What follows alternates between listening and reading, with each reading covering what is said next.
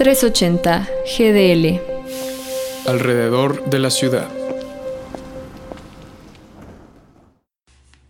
La periodista y premio Nobel de Literatura, Svetlana Alexievich, escribió en uno de sus libros que el comunismo se propuso la insensatez de transformar al hombre antiguo, al viejo Adán, y lo consiguió, tal vez fuera su único logro. En setenta y pocos años, el laboratorio del marxismo-leninismo creó un singular tipo de hombre, el Homo soviéticos. Desde el 26 de diciembre de 1991, el día que se disolvió la Unión Soviética, muchos de estos Homo soviéticos han deambulado como si fueran zombies.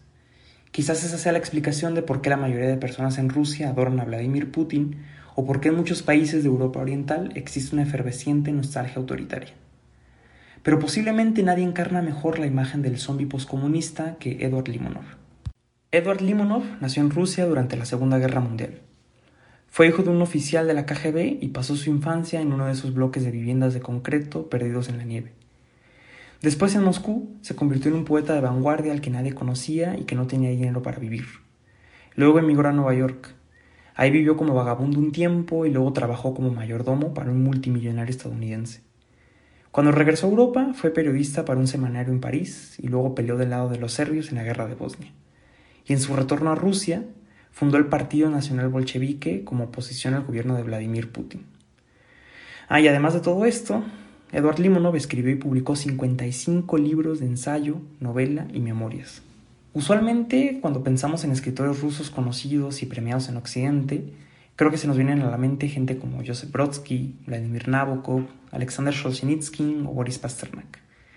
Escritores tan famosos por sus novelas y sus libros como por su imagen de mártires del estalinismo y de luchadores de la libertad de todos los pueblos. Y Edward Limonov era relativamente desconocido en Occidente hasta que Manuel Carrère publicó Limonov, que es una extensa biografía sobre él. Lo más increíble del libro de Manuel Carrère es que cuenta la historia de un escritor que nunca jugó al papel de víctima o de guía moral. La historia de Edward Limonov es la historia cruda de la tragedia soviética es la historia de Rusia durante los últimos 55 años.